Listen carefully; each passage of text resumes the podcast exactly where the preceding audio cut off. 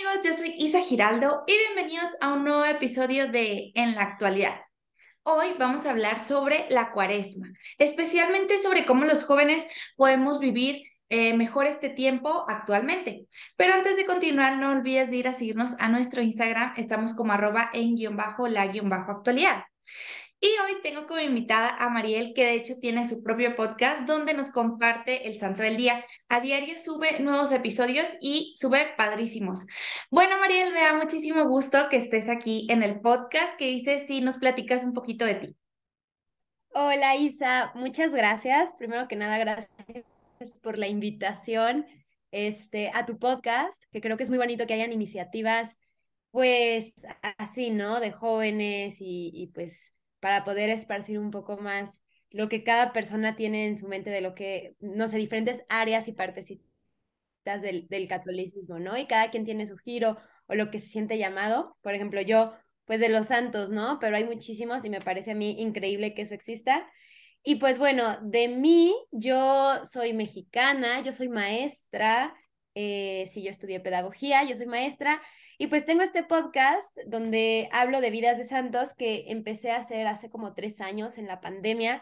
Yo cuando, pues a mí se me ocurrió un día como, ay, voy a buscar en Spotify la vida de un santo, pero te prometo, y es que suena como que no se puede creer, pero no encontré, o sea, puse, puse como eh, vidas de santos y no encontré. Y hoy sí busco en Spotify, hay muchísimos podcasts de vidas de santos, pero yo en ese momento no encontré y estoy segura que si hubiera encontrado uno solo, no lo hubiera hecho porque yo dije, ¿cómo no hay? Solo hay en YouTube, no hay en Spotify. Entonces así empecé yo con el podcast porque a mí siempre me ha llamado la atención saber el santo favorito de las personas porque creo que es una forma en la que alguien revela su espiritualidad o un poco como el camino al que se siente llamado, ¿no? Como yo creo que es muy diferente porque hay respuestas de todo y es muy diferente cuando alguien su santo favorito es Santo Tomás de Aquino. Entiendo que ahí a esa persona la fe le llega por, por medio del intelecto y de la razón y así conoce a Dios. Los mártires también eh, son, ah, revelan mucho de, de, la personalidad o de la espiritualidad de alguien. También, no sé, santos más contemplativos, familias, esposas. Entonces, bueno, a mí eso me gusta y me ha ayudado mucho a, a entender más de mi fe y del amor de Dios viendo a otras personas haciéndolo a su manera y descubriendo cuál es la mía. Sí, no, y, y pues bueno, para mí, o sea, yo por eso quise hacer el podcast, como pues probablemente tú quisiste hacer el podcast, pues esto, para compartir, ¿no? Como que cada quien comparte su espiritualidad y siempre hay alguien como que se va a sentir identificado entonces, justo eso es lo que yo, que yo quise hacer con el podcast y también creo que es un poco también mi, mi ser, mi vocación de ser maestra, porque me encanta como que la gente aprenda de otras personas, otros testimonios, porque eso es, o sea, los, los santos son personas que dieron testimonio. Entonces, pues bueno, para eso, por eso fue toda la idea del, del podcast que, que ha sido y que ha ido creciendo muy bien y que creo que mucha gente se ha sentido inspirada. Claro, qué padre. O sea, es cierto, eh, creo que esto que mencionas de los santos, que nos, digamos que somos devotos o que nos sentimos como identificados con ellos, es, es muy cierto. Por ejemplo, yo me acuerdo que eh, en mi familia pues hacemos como una dinámica, ¿no? Que hace cuenta que todos los años, al inicio de año, puede ser desde Navidad a la festividad de Reyes Magos, hace cuenta que hacemos una dinámica como sobre, escribimos cada uno un santo, uno o dos santos, y entonces los ponemos en papelitos y los ponemos como dos eh, en un topper o algo así, en un bowl, y elegimos, y entonces el santo que elegamos ese año es como el santo que nos va a acompañar en lo largo de ese año, que vamos a estarle pidiendo su intercesión, y si no lo conocemos, pues conocerlo más, investigar de su historia, y por eso también se me hace interesante lo que tú haces, ¿no? Que todos los días estar subiendo un pequeño resumen de, del día de ese santo santo, porque por ejemplo yo me acuerdo que un año que me tocó de Santa Isabel de Hungría, yo dije, y me tocaba dar como un, una, un resumen del santo, entonces, y me fui a buscar y encontré tu podcast y yo dije, wow, esto está increíble, o sea, me gustó mucho podcast porque lo resumes de una manera muy padre, pero te da los datos precisos, pues. Sí, sí, sí, esa actividad a mí me encanta y te quiero preguntar, ¿cuál te tocó este año? Este año me tocó Santa Teresita de Lisieux. ¡Wow! ¡Qué increíble! ¡Qué envidia! Porque ella es de mis favoritas. A mí me tocó, pero también estoy muy feliz con el santo que me tocó, que lo he como ignorado, pero ya quiero a partir de marzo de este mes empezar. Pero a mí me tocó San Juan Bosco, que pues bueno, de, de la educación, de la alegría y, es, y más como de la pureza. Entonces, como que creo que es una invitación a investigar más. Y pues bueno, como comercial, el episodio de Santa Teresita de mi podcast es muy bueno. Tengo un invitado que es experto en Teresita. Para si tú no lo has escuchado, Isa, o los que no lo han escuchado, los invito a que lo escuchen porque es muy bueno. Dura dos horas, pero es muy bueno. Es como un audiolibro de su vida y terminas el, el episodio y sientes que ya es tu mejor amiga porque ya la conoces completamente. Oye, qué padre, sí, lo voy a escuchar. Sí. Muy bien, Mariel. Eh, ¿qué dices si, por ejemplo, para los que desconocen acerca de, de este tema o que quieren saber un poquito más, eh, ¿nos puedes dar un, breve resumen como de qué es la cuaresma, cuál es su origen? Sí. A ver, para hablar de la cuaresma, primero quiero decir que yo no soy experta en la cuaresma. Yo creo que yo sé pues, que cualquier persona que googlea cosas en YouTube y escucha homilías de padres y está medianamente formado puede saber. Pero, pues bueno, lo que he aprendido de mi experiencia y de videos que he visto, de charlas de sacerdotes, de grupos, de todo, pues bueno, eh, la cuaresma pues es así como, como eh, definición del libro, eh, pues es el tiempo de preparación para la Semana Santa y la Pascua, ¿no? Para la Semana Mayor se llama, que es lo más importante para los católicos, incluso más que la Navidad, es la fiesta más importante. Y como que muchas personas es como, ah, cuaresma, y son 40 días, ¿no? Pero. ¿por qué 40 días? Como que, no sé, creo que, ¿por qué 40? ¿no? Porque ahí viene la palabra cuaresma.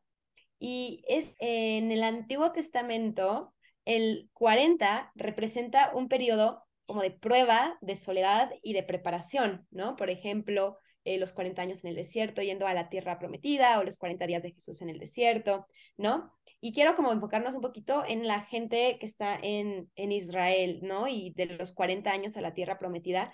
O sea, Dios los quería llevar a la tierra prometida. La tierra prometida, yo creo que si hoy la viéramos o hiciéramos la analogía, tal vez podría ser el cielo, ¿no? Como ese lugar, pues, pues sí, era la tierra prometida. Entonces Dios los quería llevar ahí y los liberó de la esclavitud eh, de Egipto. Pero es que Egipto como que suena muy como, ah, ok, como no sé, muy, lo decimos muy fácil, pero Egipto en ese momento era el reino más poderoso del mundo que se conocía, el más, más, más poderoso. Entonces, y los, los hebreos, pues no eran agresivos, no, eran, no tenían dinero, no tenían nada, o sea, y los pudo liberar de ahí por medio de cosas impresionantes como pues las aguas, ¿no? Las plagas, todo, ¿no? Y ese era el plan, por así decirlo, era el plan A de Dios, ¿no? Liberarlos, sacarlos de Egipto, de, de las garras de, del enemigo, ¿no? De los que los querían como para de esclavos, que pues en este caso yo creo que puede ser el, el pecado o el demonio para nosotros, ¿no? Como que Dios nos quiere sacar de ahí, ¿no? Entonces, con la ayuda de Dios pueden salir de Egipto, que es hasta ahora lo que los judíos ven como su, su fiesta más importante y la tienen que recordar siempre. De hecho, Dios desea mucho, recuerda, recuerda lo que hice por ti, te saqué de Egipto, ¿no? De la esclavitud, que hoy a nosotros puede ser la esclavitud de algún pecado que tengamos, que o nos ha sacado Dios o nos puede sacar y nos quiere sacar. Entonces Dios los logra sacar de Egipto y era su plan, ah, ok, vayan, salgan de Egipto y ya llegan a la, a la tierra prometida pero el pueblo en ese momento medio ve la tierra prometida y ve que ahí hay personas y dice, no, es que nosotros son muy grandes, nosotros somos muy chiquitos, y luego empiezan, eh, se, se, va Moisés a ir por los mandamientos de Dios y se desesperan y funden todo el oro que tienen de joyería de mujeres y hacen un becerro de oro y dicen, ahora este es nuestro Dios.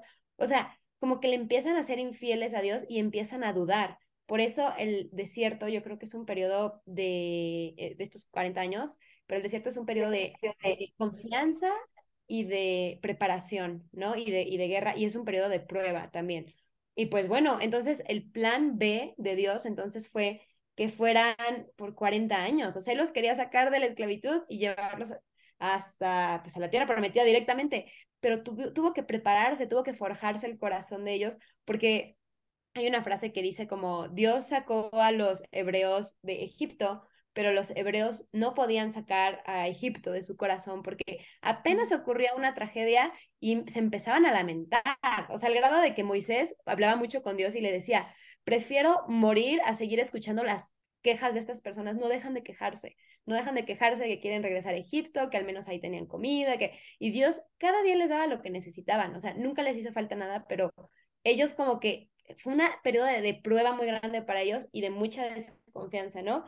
Entonces, en el desierto, pues ellos aprendieron a confiar, aprendieron a ser fuertes, a ser libres perteneciendo solo a Dios. Y entonces, yo creo que esa es la, analogía y lo que nos corresponde a nosotros. Eso les pasó a ellos, pero Dios es el mismo. O sea, es que el Dios que liberó a estas personas del pueblo más poderoso es el Dios que nos puede liberar a nosotros de nuestro pecado más grande. Entonces, en nosotros Dios también nos quiere liberar y también estamos en un periodo de prueba y también a veces extrañamos el pecado o extrañamos o quisiéramos poder hacer cosas, es que por qué y nuestro corazón está en las cosas que no, tal vez no deberíamos amar, no quisiéramos amar.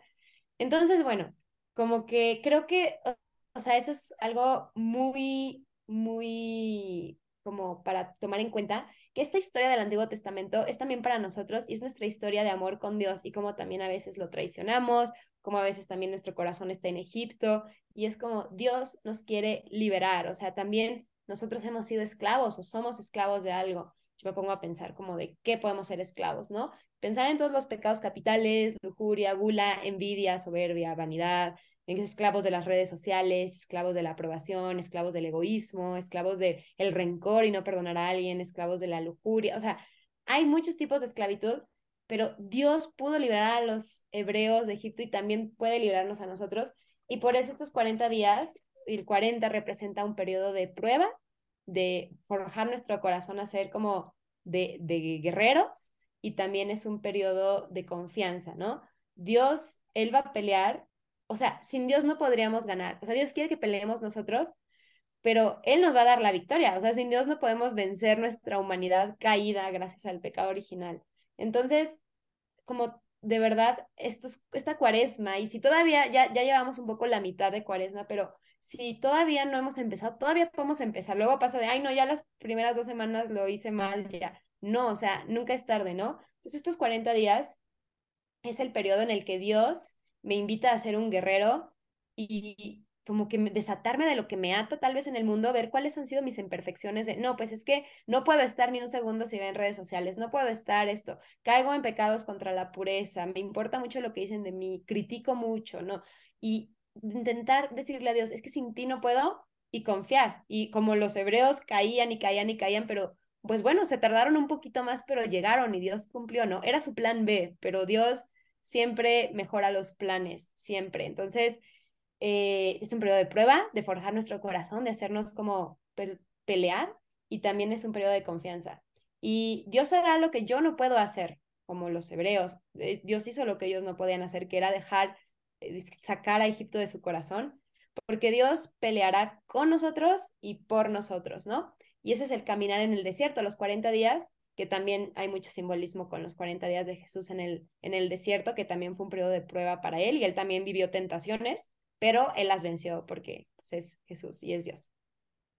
Sí, fíjate, yo también pensaba en eso, que más que nada, o sea, obviamente es un prueba, es un, es como una prueba, es un tiempo de que nos estamos probando nosotros mismos también, pues que nos estamos probando nuestra fe, ¿no? Porque yo también eh, me figuraba mucho, ¿no? Esta parte de Jesús en el desierto, esos 40 días, que a pesar de que nosotros estamos queriendo pues tener este tiempo de cuaresma, vivirlo bien, siempre va a haber tentaciones y siempre va a estar ahí el malo que nos está echando y que nos está echando y que está diciendo, ay, no, pero por aquí, ay, no, pero por acá. Y entonces siempre va a haber tentaciones, pero aquí la cosa es ver cómo nosotros reaccionamos a ellas, cómo no, o sea, cómo las podemos afrontar y pasar, ¿no? que al fin y al cabo es, es el punto de esto, de también acompañar a Jesús en, en este su camino antes de Semana Santa.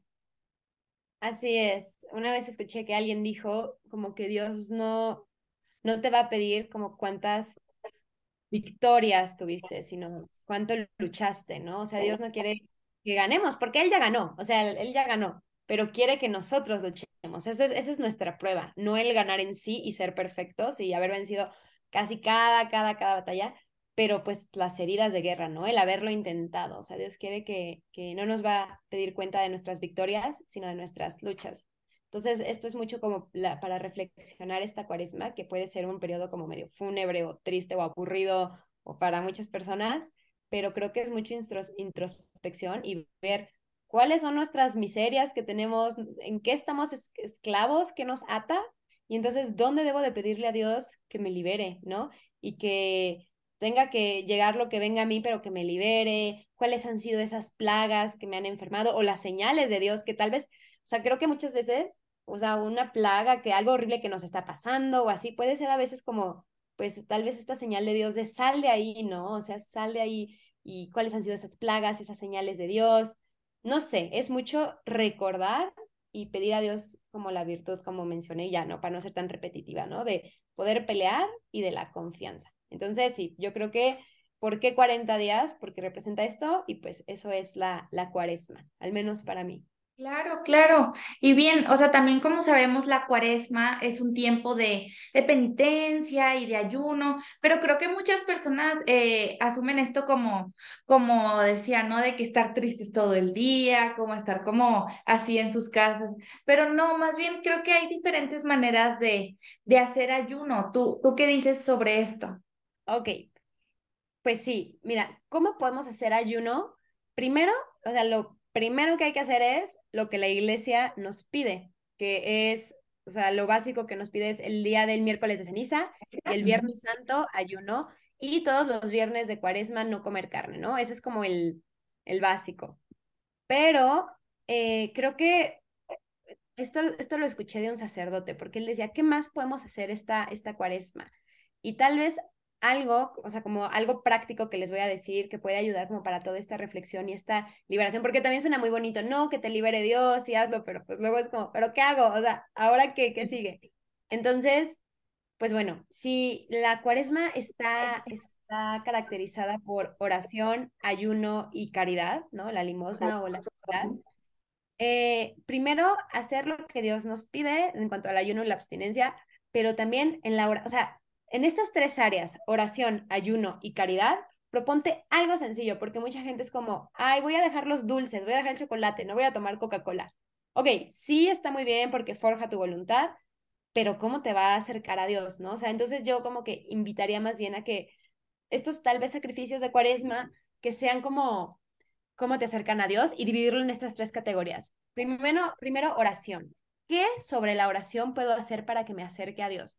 Y elegir algo, o sea, tener tres pequeños propósitos sobre cada rubro. En la oración, ¿qué hago para, para que me acerque a Dios? Pues tal vez un rosario diario, pero tal vez si para mí, como nunca rezo el rosario, puede ser como muy pesado una vez a la semana. O, por ejemplo, cinco minutos o siete minutos o diez minutos antes de dormir, me voy a sentar en mi cama o me voy a hincar en mi cama y voy a, a, a recordar, para Dios es muy importante recordar, recordar qué hice durante el día, cuáles fueron mis fallas, eh, cómo, cómo me he sentido esclava, de no, yo he querido liberarme de las redes sociales, de los chismes, de criticar, de la vanidad, de la pureza, y en esto fallé. O sea, como cuáles han sido mis fallas respecto a, mis, a mis ataduras, ¿no? A, donde soy esclava, ¿no? Entonces, en oración, pues yo invito a que cada quien ponga su propósito, ir al Santísimo que me queda cerca o pasar a la iglesia y frente al sagrario, 20 minutos, 5 minutos antes de dormir, arrodillarme así a los pies de mi cama, rezar un rosario, no sé, oración, así, algo pequeño, no tiene, porque luego si queremos cosas grandes, a veces el que mucho quiere abarcar, poco, eh, mucho quiere apretar, poco abarca, ¿no? O algo así es el dicho. Entonces, en oración, pues sí, ese rubro, ¿no? Algo sencillo, cómo me acerca lo que quiera sobre la oración a Dios. Lo segundo, ayuno. Primero, pues sí, abstenernos de carne y el ayuno obligatorio, que solo son dos días, no nos piden nada a la iglesia. Pero, ok, ¿de qué más puedo ayunar? Porque el ayuno, la oración es para que te acerque a Dios. El ayuno es para que te purifique.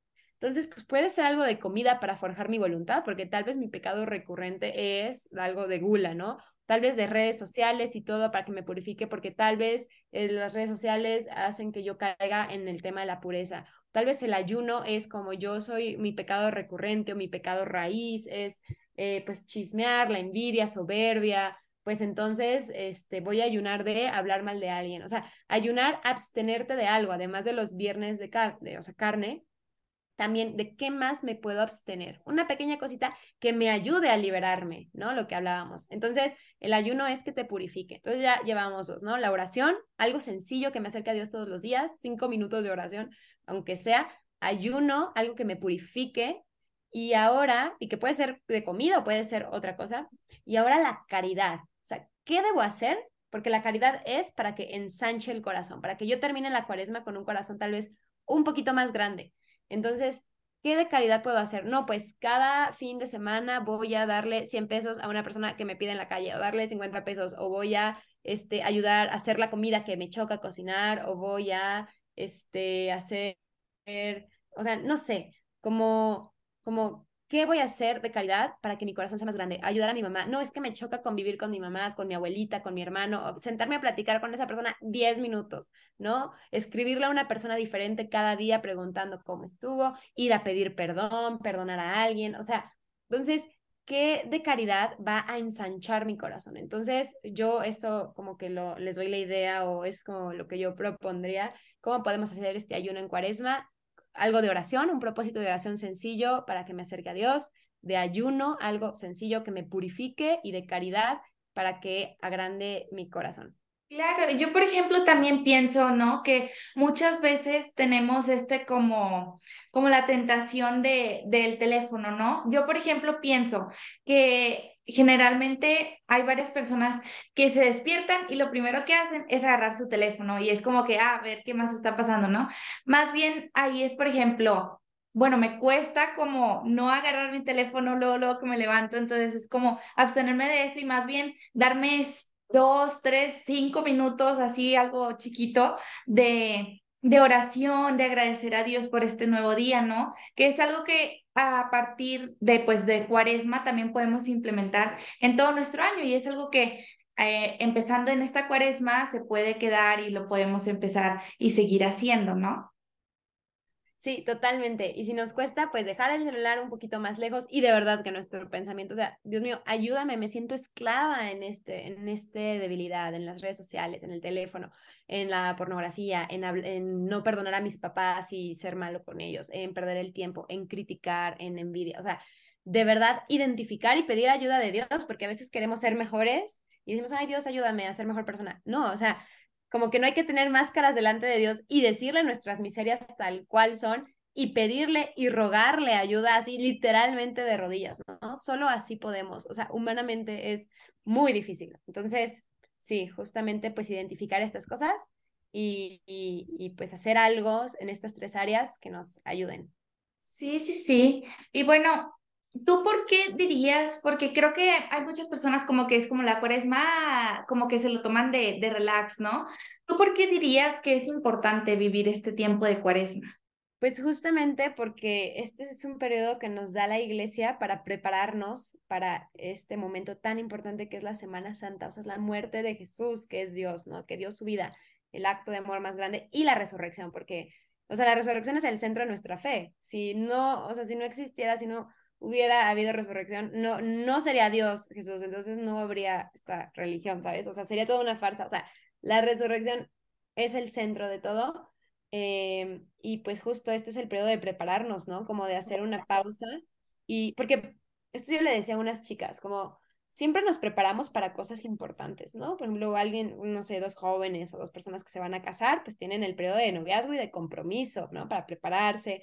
Una persona que va a graduarse para ser un profesionista, pues tiene la universidad que se prepara. Alguien que va a ser mamá se prepara en el embarazo. O sea, las cosas más importantes siempre incluyen un periodo de preparación porque no podemos como las cosas importantes como uh, de un día a otro, ¿no? O sea, a veces como que pueden ser más difíciles y, y no encontrar el sentido no sé, yo creo que es algo como muy importante y también como introspectiva, o sea, de verdad en qué otros momentos podríamos hacer tanto una pausa, ¿no? Como que es momento de ver, pues, nuestra relación, cómo ha sido con Dios, nuestra esclavitud, en qué somos esclavos, y, y también en, en convertirnos, ¿no? En arrepentirnos y recordar, pues sí, nuestras miserias también que todos tenemos, nuestras carencias, para eso fue el miércoles de ceniza y por eso es como con, con ceniza, ¿no? O sea, voy a morir, o sea, un día voy a morir y, y solo, o sea, este, incluso la vida misma es una preparación para el cielo y hay gente que no se prepara bien, entonces no puede ir. O sea, la vida misma es una preparación. Entonces, creo que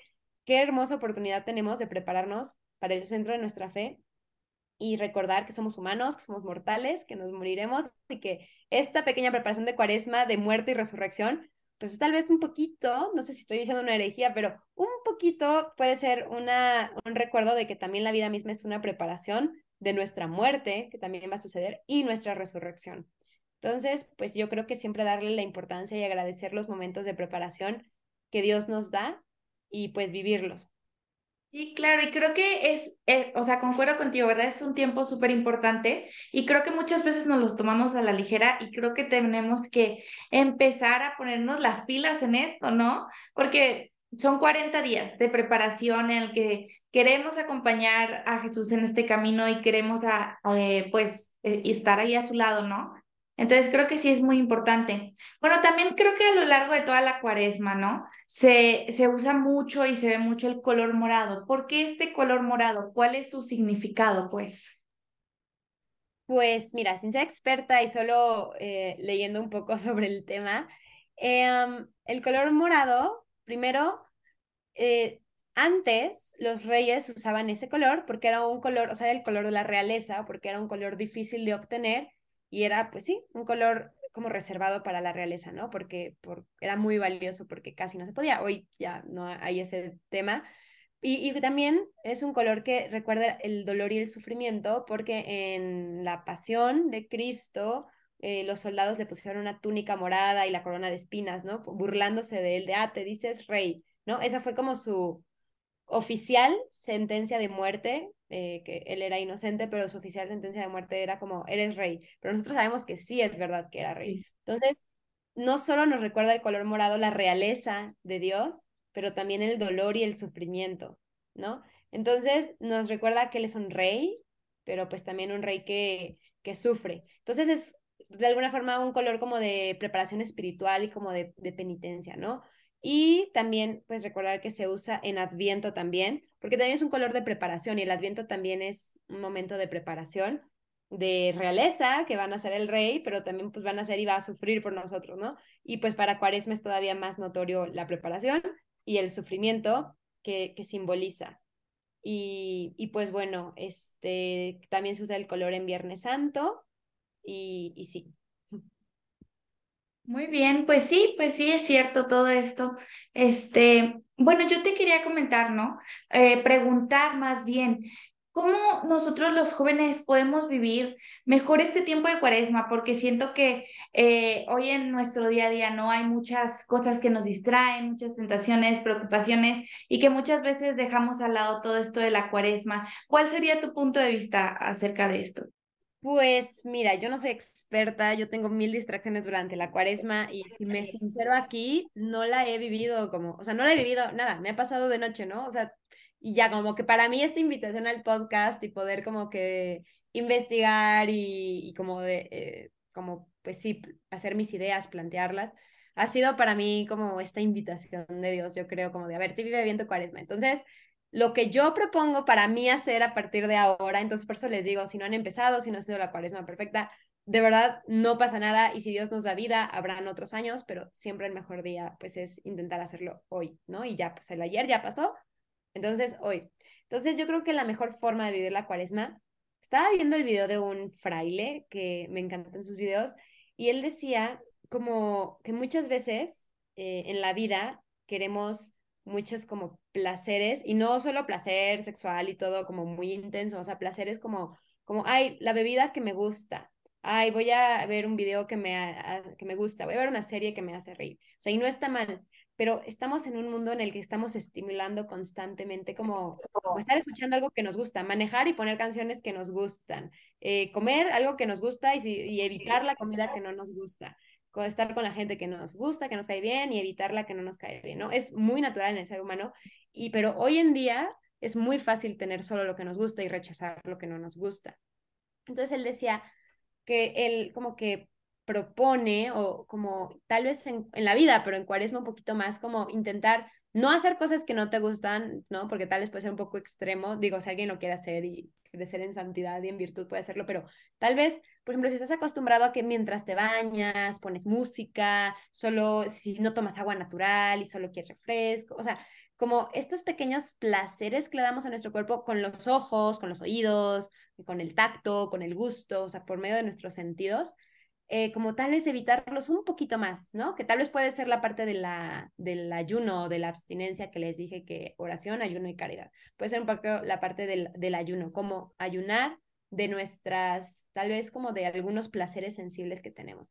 Porque además recordemos que en el catecismo dice que los enemigos del alma es el demonio, el mundo y la carne, ¿no? Entonces, pues la carne son estos placeres sensibles que repito, no está mal pasarla bien, no está mal salir con amigos y comer, pues una carne asada, un asado que te gusta o pedir un, una bebida que te gusta, de, ay, me... o sea, no está mal, pero tal vez en cuaresma evitar un poquito, ¿no? También, por ejemplo, si estamos esperando cosas tan sencillas, esperando en una fila o en el, estamos en un taxi o algo así, pues siempre queremos estar estimulándonos y no aburrirnos, ¿no? Entonces, ver nuestro celular, ¿no? Cosas así. Entonces, él decía como, es que es en el silencio donde habla Dios, es en ese momento en el que estás lavándote los dientes, bañándote sin ruido, esperando, o sea, habla Dios. Y él hablaba de que además de la virtud que te hace como abstenerte de pequeños placeres que hoy tenemos que tal vez nos santificarían mucho si dejáramos, o sea, y no tenemos que poner, autoflagelarnos y, o sea, no, pero dejar pequeñitos placeres, ¿no?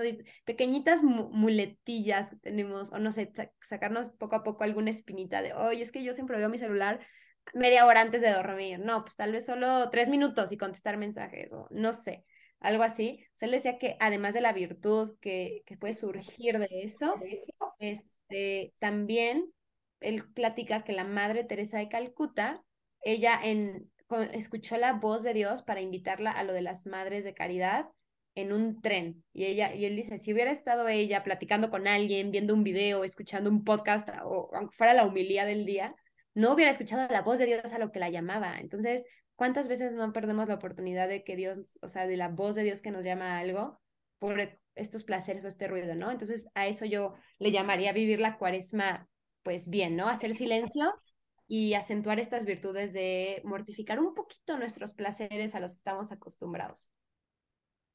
El silencio, sí, creo que es algo que, que, nos cuesta mucho hoy en día, o sea, siempre como que tenemos que estar escuchando, no sé, por ejemplo, yo en mi caso, me lo puedo decir porque es como que siempre tienes, tengo que estar escuchando como música o algo como de fondo, pero creo que muchas veces tienes razón, o sea, esos ruidos son los que nos permiten no escuchar lo que Dios nos quiere decir en ese momento, ¿no? Que, que muchas veces como que decimos, ay Dios, háblame por favor, pero no nos damos ni el tiempo de escucharlo, entonces, ¿cómo entonces, y creo que sí, o sea, muchas veces que, ay, no, es que, por ejemplo, no sé, me gusta mucho tomar coca, ¿no? Y, y no puedo vivir sin la coca porque me encanta, ¿no? Es como, bueno, a ver, vamos a intentar, como tampoco vas a dejar de tomar, por ejemplo, si tomas coca todos los días, tampoco vas a dejar de tomar eh, nada de coca porque pues se te va a bajar el azúcar o quién sabe qué, pero pues sí, como que dejar un ratito, ¿no? Eso de que te cuesta, que sabes que te gusta mucho, pues un ratito abstenerse de, de ese gusto, de, de esa comida que te gusta tanto, ¿no?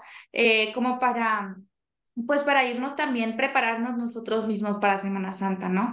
Yo, por ejemplo, eh, por ejemplo, que a nosotros nos gusta ver mucho, ¿no? Las películas, el entretenimiento, y creo que ya está muy al alcance, ¿no? De nuestra mano, el Netflix, en todo, que está en nuestro teléfono, en nuestra tablet, en, todos, en todas partes, ¿no? Creo que yo, por ejemplo, he tratado de eh, cambiar esto por ver películas que me ayuden a prepararnos como para esta Semana Santa, ¿no? Películas que te informen sobre la cuaresma, sobre todo el contexto que lleva y todo. Por ejemplo, ¿has visto algunas que te hayan gustado, que nos, que pues te gustaría que recomendarnos a nosotros para ver? Sí, este, pues la de la Pasión de Cristo, que es como básica y creo que está muy bien eh, hecha y nos ayuda mucho y me parece que es como muy solemne. Pero también, o sea, yo hace mucho no veo tantas películas por falta de tiempo, pero me acuerdo que yo antes veía muchísimo las películas de vidas de santos, la de San Felipe Neri, Santa Rita de Gracia, eh, San Giuseppe Moscati, hay muchísimas y muy buenas. Hay una página que se llama Gloria TV, gloria.tv, y ahí hay muchísimas películas de santos. Y es que es lo que mi espiritualidad y a lo que pues, yo me siento más cercana eh, a encontrar como como ejemplo, o sea, más bien cuando yo encuentro ejemplos, para mí es más fácil como, como imitar, como ver y encontrar entonces cuál es mi camino de santidad. Entonces yo recomiendo mucho las vidas de santos porque son personas que ya lo lograron, entonces es como, yo lo quiero lograr, ¿qué hicieron ellos? ¿no? Y, recordar que no solo no son para imitarlas al 100%, yo no estoy llamada a ser Santa Teresita 2, Santa Catalina de Siena 3, o sea, no, yo estoy llamada a ser Santa Mariel o Santa Isa, pero pues a nuestra manera, pero solo lo vamos a saber si escuchamos a Dios. La Madre Teresa de Calcuta no escuchó el gran llamado de Dios mientras estaba en hora santa en la capilla, ella estaba en el tren viendo la ciudad. Entonces, pues bueno, esa es la forma en la que sabremos y si yo recomiendo este tipo de películas. Claro. Y bueno, Mariel, muchísimas gracias por haberte dado el tiempo de platicar un rato en el podcast. Eh, bueno, ¿qué dices si ya para terminar les dices a los que nos están escuchando cómo pueden encontrar tu podcast? Que creo que es algo que deben de escuchar. Sí, claro, pues mi podcast se llama Santo del Día y ahí lo pueden encontrar, está en Spotify nada más y también en Instagram como Santo del Día Podcast, arroba Santo del Día Podcast, y ahí yo voy subiendo imágenes y cositas del episodio del Santo del Día y algunas frases, y pues bueno, ahí pueden encontrar eh, toda esta información que a veces subo de los santos. Genial. Bueno amigos, esto es todo por el episodio de hoy. Espero les haya gustado mucho. Si es así, no olvides compartirlo con tus amigos, darle like y suscribirte a nuestro canal de YouTube. Y recuerden que tenemos nuevos episodios cada dos semanas los miércoles.